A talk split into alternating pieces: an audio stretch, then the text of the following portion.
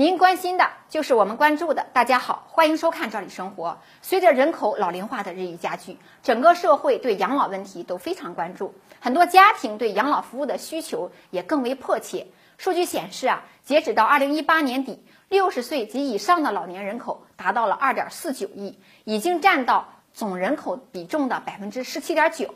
国家近年来也出台了很多的养老支持措施，像鼓励兴建养老服务机构，鼓励社区养老、医养结合的养老服务，以及发放各种补助。而且呢，这个补助啊也是多种多样的，不仅有给高龄老人的补助，还有一些是给养老机构的，支持养老事业的发展。对于养老服务人才的短缺问题，国家也在想办法扩大养老服务人才的培养。可以说，各项工作都在积极稳步的发展，而且有些地区的做法。真的值得推广和借鉴。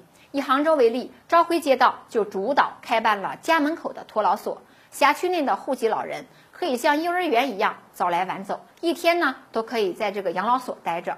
不仅有丰富多彩的活动、医疗保健的讲座，还能管一顿午饭，而且呢还有助浴呀、理发呀等服务。那大家也都知道，老年人洗澡也是一个大问题。你看这个托老所，它事无巨细的为老年人服务，真让人感动。关键呢，价格还便宜，最低呢是每天四十五元，那很亲民，这就解决了很多家庭的问题。老人独自在家孤单寂寞，也没人给解决个吃饭问题。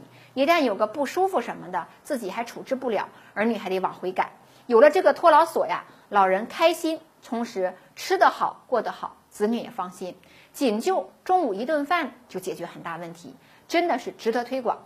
除此之外啊，国家也在鼓励养老服务产业的发展，比如智能养老服务产品的研发和推广。而且呢，还有一些地区的做法也值得点赞，比如说南京桃园社区的做法。居家养老的老人呢，都需要照护人手，而社区呢人手又不够，又要考虑到费用的问题。这个社区呢，就在支付宝上线了时间银行。简单说啊，志愿者可以根据自己的情况来上门给老人服务，同时也要把这个时间记录下来。未来呢，可以享受同等时长的养老服务，这也可以叫做互助养老。总之啊，不仅为老人提供了服务，关键还省钱又省力，可以说老人子女都受益。时间关系，关于新推出的这几种养老方式的话题，我们就聊到这儿。相信大家对这个话题也非常感兴趣，期待您的点赞、评论和转发。我们下次见。